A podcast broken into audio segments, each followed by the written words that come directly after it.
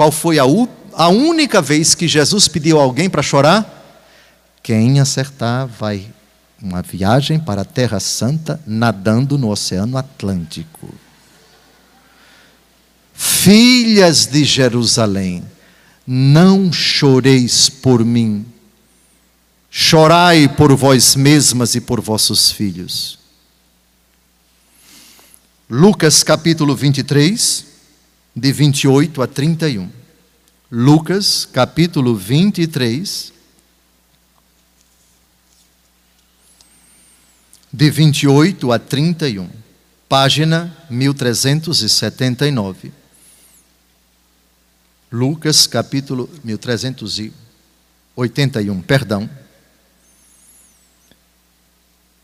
Voltando-se para elas, Jesus disse, Lucas 23, de 28 a 31, Filhas de Jerusalém, não choreis sobre mim, mas chorai sobre vós mesmas e sobre vossos filhos porque virão dias em que dirá, se dirá: Felizes as estéreis, os ventres que não geraram, os peitos que não amamentaram. Então dirão aos montes: Caí sobre nós, e aos outeiros: Cobri-nos. Porque se eles fazem isso ao lenho verde, que acontecerá ao seco. Semana Santa não é para você chorar de dó por Jesus. Jesus não precisa da sua dó. Ai, bichinho, coitadinho, o que fizeram com ele? Pare de falar essa besteira. Jesus não precisa de sua dó. Jesus não precisa de sua solidariedade. Jesus quer que você, olhando para a cruz, chore, não por causa dele. Não choreis por mim. Estão cravando os olhos aqui? Por favor, vamos devagar. Todo mundo que tem a Bíblia de Jerusalém, vai comigo. Quem não tem, vai dizer em uh, voz alta. Lucas, capítulo 23, versículo 28. Todos juntos? Filhas de Jerusalém, não choreis sobre mim, mas chorai sobre vós mesmas e sobre vossos filhos. Quando a gente perde a capacidade de chorar por causa dos nossos pecados e dos pecados dos outros, a coisa está realmente grave na nossa vida. Pronto. Foi uma hora e dois minutos de pregação. Extrapolei dois minutos. Isso para um militar é horrível. Deus abençoe todos vocês e que conjuguem na vida de vocês a alegria no Senhor, Filipenses capítulo 3, versículo 1 e Filipenses capítulo 4, versículo 4, com a tristeza no Senhor, segundo aos Coríntios capítulo 7, versículo 10. Tristeza segundo Deus, que produz um arrependimento salutar, do qual ninguém se arrepende.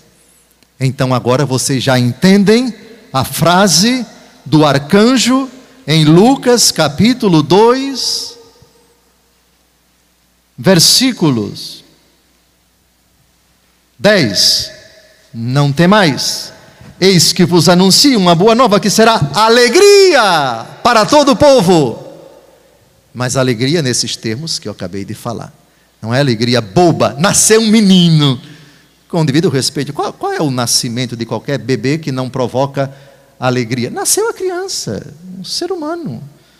Aquele cuidado, o resguardo, o silêncio. Aquele ser tão, tão bonitinho mamando no, no peito da mãe, reclinado no, no, na, na caminha, enfim. Não é essa alegria do Natal, não, viu? Não, Senhor. É uma alegria completamente diferente, porque é alegria no Senhor porque quem nasceu foi o Salvador. E aquele menino, quando crescer, vai pregar uma doutrina extremamente exigente. Uma doutrina que vai comprometer a sua vida toda. Uma doutrina que vai incluir tristeza.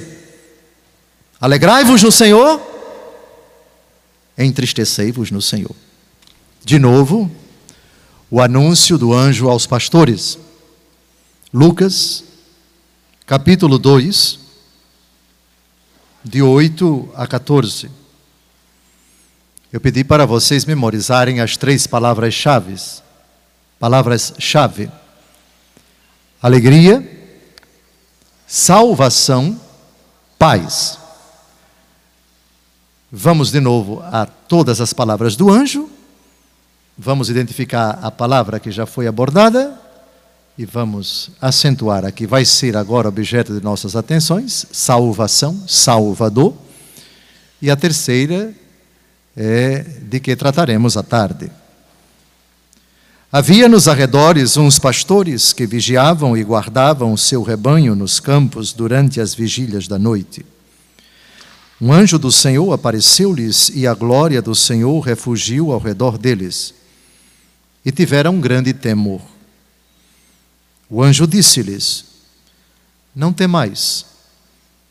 Eis que vos anuncio uma boa nova que será alegria para todo o povo. Já tratamos da alegria. Hoje vos nasceu na cidade de Davi um Salvador é a segunda palavra que vamos tratar agora, que é o Cristo Senhor. Isto vos servirá de sinal: achareis um recém-nascido envolto em faixas e posto numa manjedoura.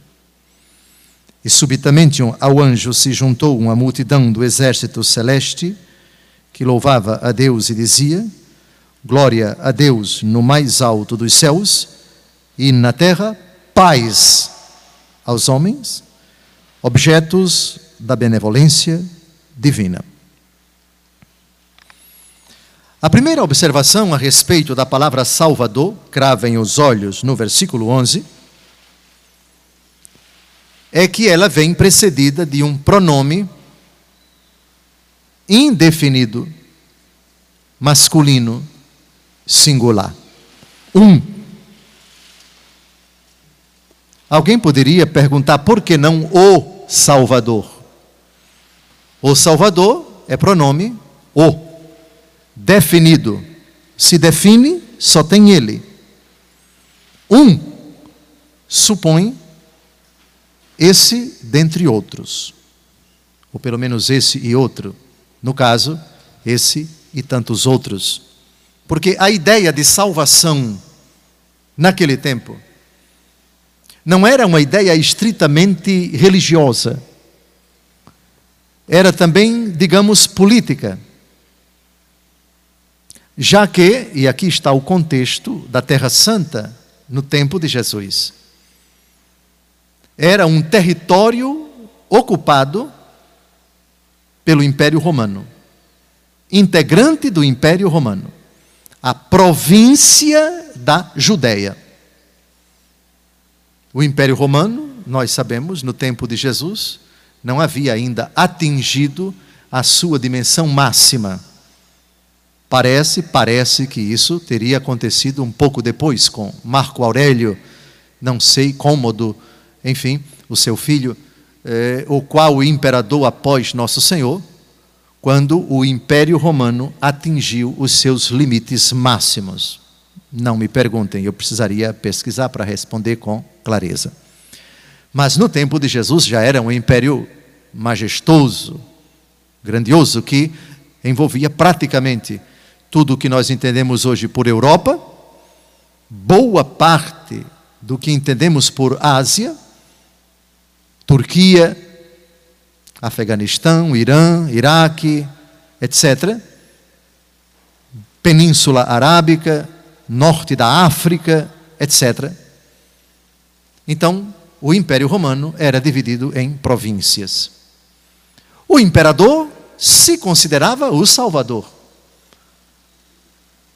E aqueles que desejavam libertar-se do jugo do Império Romano sonhavam com um Salvador, com uma figura que um dia libertaria os súditos do império desse jugo tremendo. E alguns defendiam exatamente a luta armada como forma de concretizar isso. A salvação é o nosso grupo. Os zelotas pensavam assim. Simão, não Simão Pedro, mas o outro Simão, era integrante desse grupo. Simão, o Zelota, dizem os evangelhos, quando narram, é os apóstolos e Simão, o Zelota, é citado dessa forma. Outros enxergavam na figura do Messias, o Messias, o Salvador, mas Salvador político, o Salvador que viria oprimir, é, destruir os opressores, expulsá-los, punir, puni-los, matá-los, exterminá-los.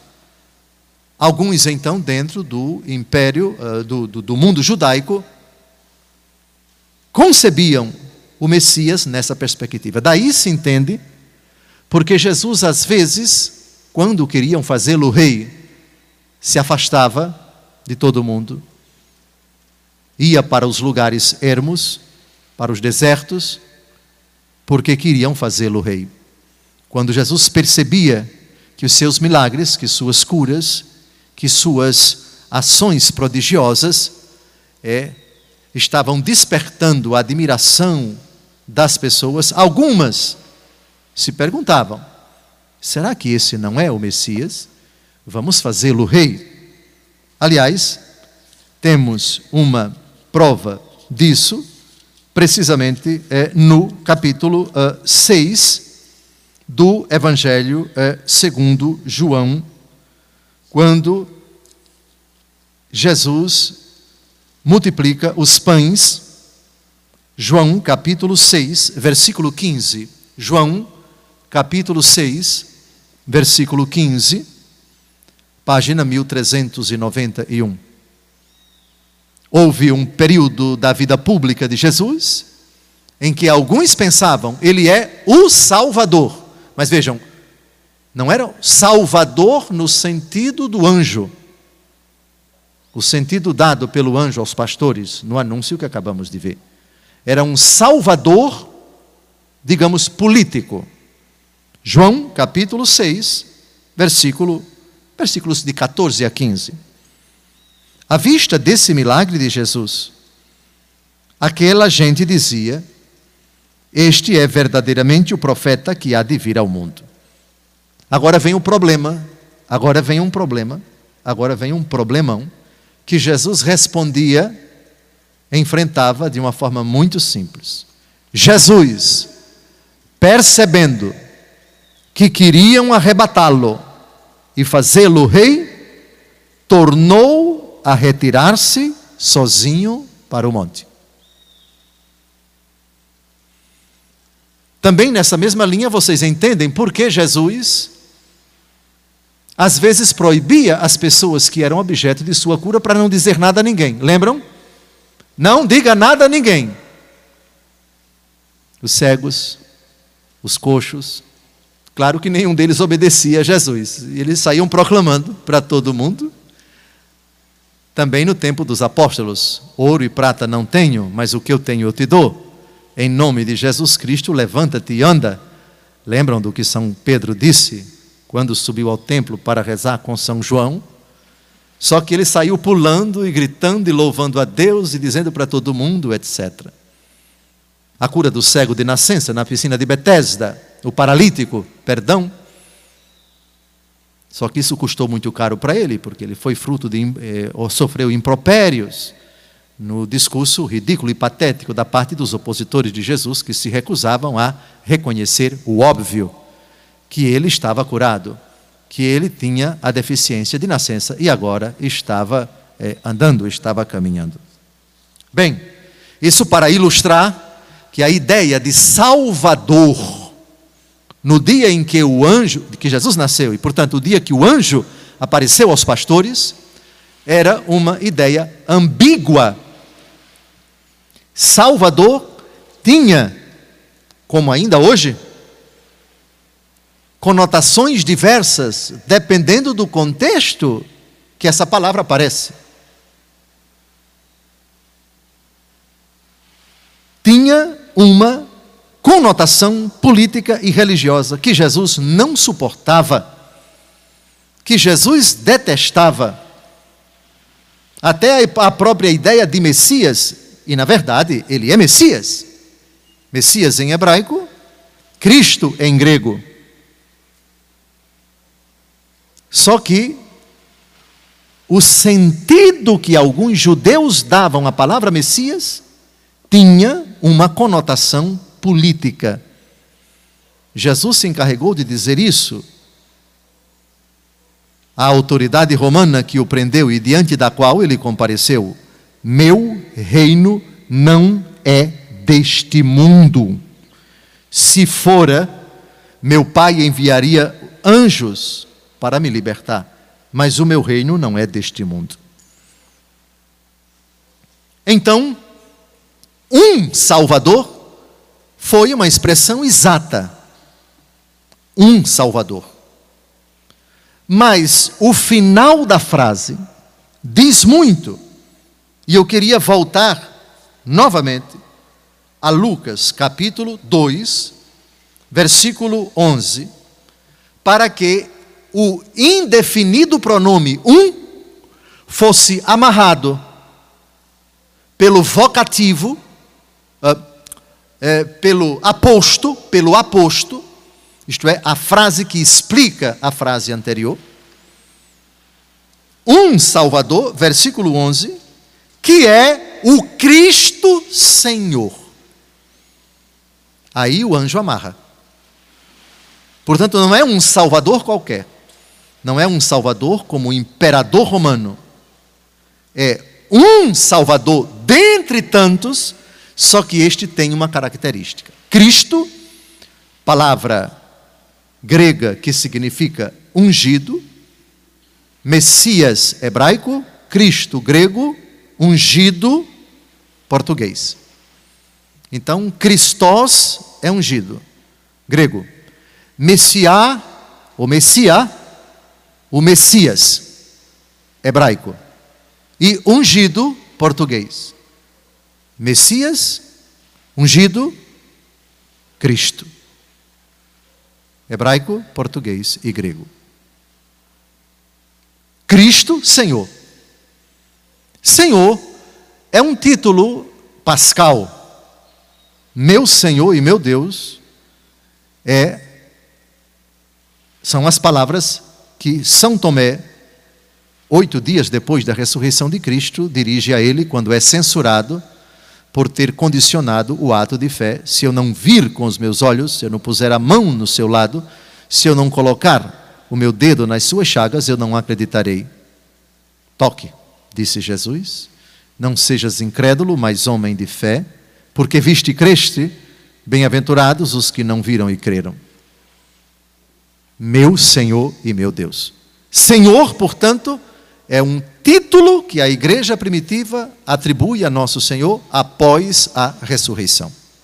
Então, assim a gente já pode amarrar, por assim dizer, a expressão do anjo, um Salvador, com o que vem depois, que é o Cristo Senhor. E nesse sentido, nenhum outro Salvador é o Cristo, muito menos Senhor. O título Cristo que é judaico, nunca foi atribuído a um pagão, nunca foi atribuído ao imperador, que é um título judaico. É uma figura, os judeus até hoje esperam. Nós cremos que o Messias é Jesus, segunda pessoa de Deus, em Deus que se encarnou e virá uma segunda vez. Os judeus ainda aguardam a primeira vinda do Messias. Nós professamos que na carne ele já veio e virá um dia para julgar os vivos e os mortos. O que nós aguardamos é a segunda vinda de Cristo, a segunda vinda do Messias. Os judeus aguardam a primeira, porque para os judeus Jesus não é Deus, Jesus não é o Messias. Bem, então, o anjo que começa a expressão de forma indefinida, define começa de forma indefinida para dizer que a palavra Salvador não é prerrogativa do judaísmo. É uma categoria soter, soter. Quem nasce em Salvador é soteropolitano. Soteropolitano é quem nasce em Salvador. Salvador. Soter em grego. Soter é uma categoria de todas as culturas, ou pelo menos de muitas no tempo de Jesus. Por isso, um Salvador, que é o Cristo Senhor. Agora vamos avançar. Salvar, numa linguagem corriqueira, lembra o que para vocês? Fulano salvou Cicrano. Fulano livrou Cicrano de um perigo, de um risco, de uma tragédia, de uma desgraça, de um acidente e da morte. Fulano foi salvo. Foi salvo é uma expressão cujo sujeito supõe, insinua quase sempre uma outra pessoa. Eu fui salvo. É bem diferente de eu me salvei. Eu me salvei dá a ideia de quem foi, de quem é o autor do verbo. O autor do verbo sou eu, se eu digo eu me salvei. Então, eu me salvei, sujeito eu. Eu fui salvo por outra pessoa, sujeito oculto, sujeito indefinido, enfim. Quem salva e de que somos salvos? Para explicar bem essa expressão do arcanjo. Mateus capítulo 1, versículo 21, vamos começar a nossa aventura bíblica. Porque eu vou formulando as perguntas para dificultar a vida de vocês e a Bíblia vai resolvendo tudinho. Porque uma das pedagogias é essa, é complicar é perguntar. Lógico, quem responde já sai aqui, já vai nadando para a Terra Santa com a viagem de graça que eu prometi dar por sua conta e risco. Mateus, capítulo 1, versículo 21. Quem aqui é que vai falar? Quem vai falar é o arcanjo. O arcanjo que muito provavelmente era Gabriel o mesmo que se apresentou a Nossa Senhora para a Anunciação. O texto aqui não diz quem era esse anjo que apareceu em sonhos várias vezes a São José. Mas é no versículo 21 que já encontramos a primeira parte da resposta: salvar de quê? Versículo 21, palavra do arcanjo página 1285. Vamos a partir do versículo 20. José, filho de Davi, não temas receber Maria por esposa, pois o que nela foi concebido vem do Espírito Santo. Agora vem o que interessa. Ela dará à luz um filho, a quem porais o nome de Jesus, porque ele salvará o seu povo de seus pecados. Aqui está já a primeira, o primeiro sinal identificador do mistério do Natal, que de forma muito sutil o mundo procura esconder, não costuma falar não acha conveniente explorar, citar. E se vocês encontrarem alguma mensagem de Natal fora do ambiente cristão que cite isso, isso é uma exceção. Então vamos falar do nascimento de Jesus, mas vamos esquecer que ele é essa história de Salvador porque é uma palavra constrangedora. Sabem por que é constrangedora para muitos? Sabem por que muitos, no tempo do Natal, falam de tudo? E desejar um Feliz Natal, um próspero Ano Novo. Disse muita coisa, não disse nada. O que é Feliz Natal? Feliz nascimento do Salvador dos teus pecados. Versículo 21, todos juntos? Todos juntos. Ela dará à luz um filho, a quem porás o nome de Jesus, porque ele salvará o seu povo de seus pecados. Aí o mundo se sente ferido. Epa! Eu não quero que se fale disso, que isso incomoda, isso irrita. Vamos deixar a mensagem do Natal bem romântica. Menininho bonitinho, árvorezinha de Natal, nada contra a árvore de Natal, por favor. Presépio. Agora, essa história de salvar dos pecados, isso incomoda. A gente vive numa vida muito. Não! Isso evoca a ideia de culpa. Fale disso não. Quem nasceu em Belém do Judá veio salvar-te dos teus pecados. A mensagem do Natal provoca e deve provocar, antes de tudo, um estupor não muito diferente daquele estupor que celebramos na Páscoa, que aliás é outra festa cristã, em que em muitos ambientes se fala de tudo menos da cruz do Senhor, o preço do nosso resgate, que é o seu sangue derramado.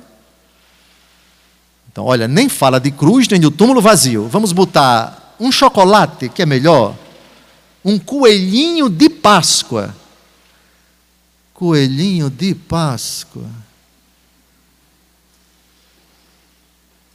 Por que não Jesus ressuscitado, nossa Páscoa? Páscoa é festa judaico-cristã, mas para os judeus, para nós é a ressurreição do Salvador. Ressuscitou aquele que por nós morreu no Calvário, por causa dos nossos pecados e ressurgiu para abrir-nos as portas do paraíso, para nos reconciliar com o Pai. O mundo se incomoda com isso, e talvez por causa disso, para vender, distorce, desvia o verdadeiro sentido da Páscoa.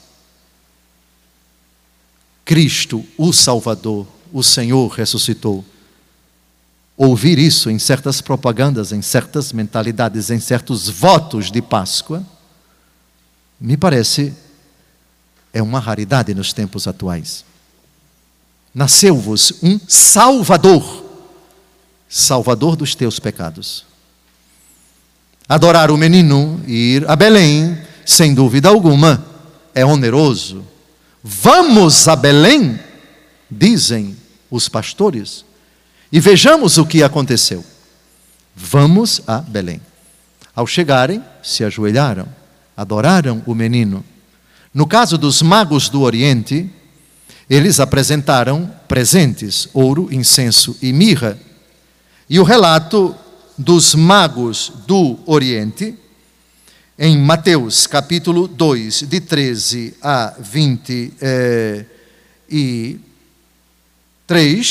eh, perdão, uh, de 1 a 12, avisados em sonhos, Mateus 2, de 1 a 12, avisados em sonho de não tornarem a Herodes, voltaram para sua terra por outro caminho. Outro caminho. Voltaram convertidos. Eram bruxos, agora se encontraram com Jesus. Mexiam com coisas proibidas pela Escritura mas quando conheceram a palavra, primeiro pararam em Jerusalém para escutar dos sacerdotes que, segundo a profecia, e tu, Belém de Éfrata, de modo algum és a menor entre as cidades eh, de Judá, citando Miqueias, capítulo 5, versículo 2, voltaram por outro caminho. Isto é, sua vida nunca mais foi a mesma não continuaram a sua vida de pecado, a sua vida de trevas, após o encontro com o menino. Talvez aqui, Mateus capítulo 2, versículo 12, Mateus 2, 12, aqui está o melhor fruto do Natal. Aqui está a maior prova de que celebrou autenticamente o Natal do Senhor voltaram para a sua terra por outro caminho. foi a Jesus, adorou Jesus, celebrou o nascimento de Jesus e, tocado por Jesus, voltou por outro caminho. O Natal, portanto, é um convite a que seja a nossa vida, o Natal seja um divisor de águas na nossa vida.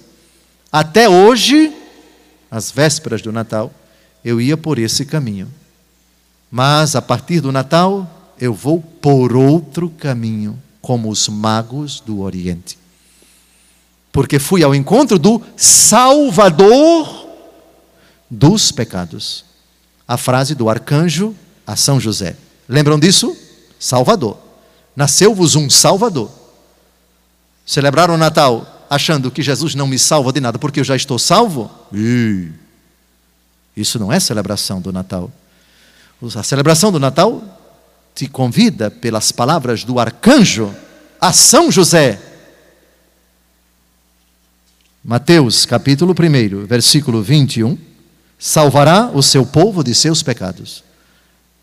É óbvio que o tempo do Natal, a celebração do Natal, exigem de mim confissão dos meus pecados.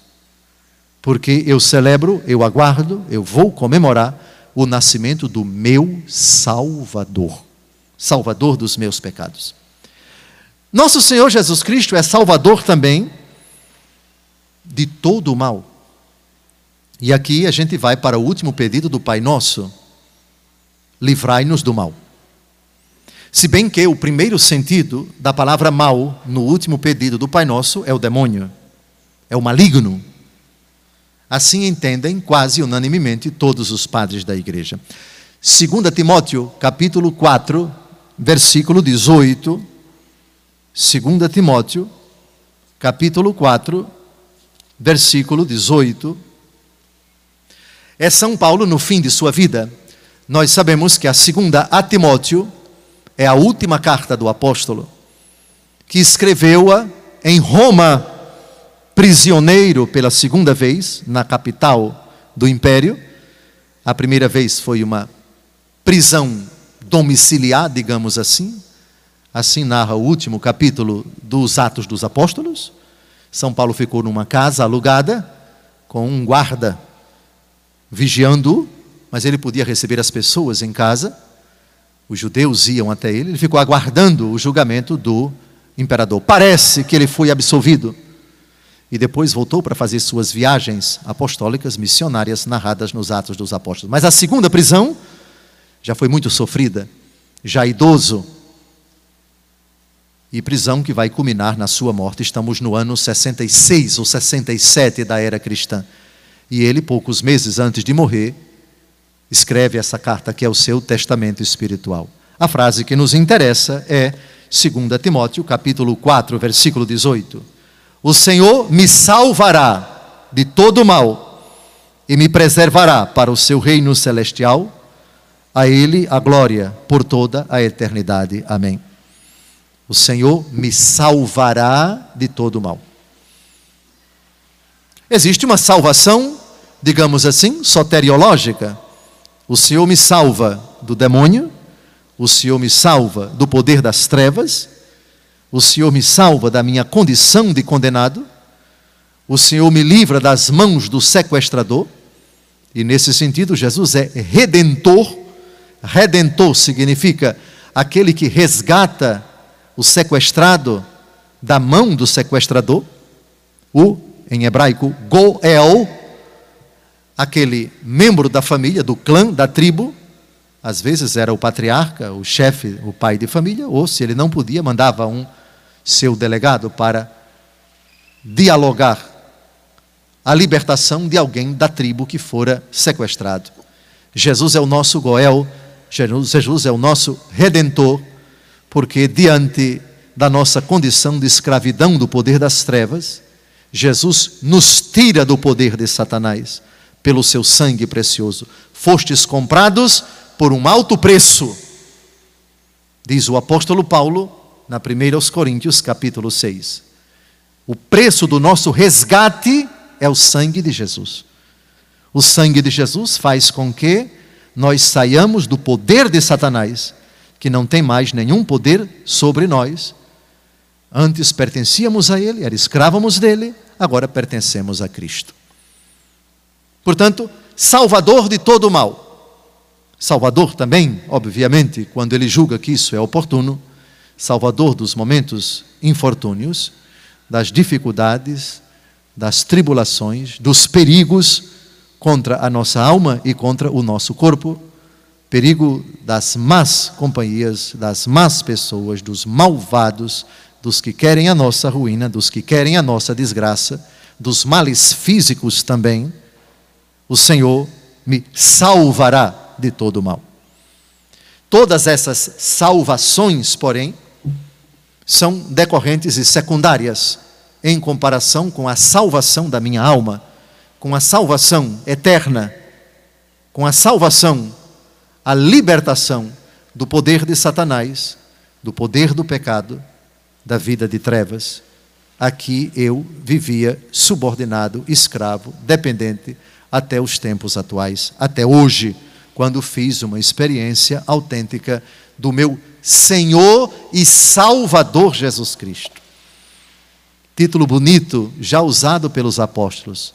Nosso Senhor e Salvador Jesus Cristo.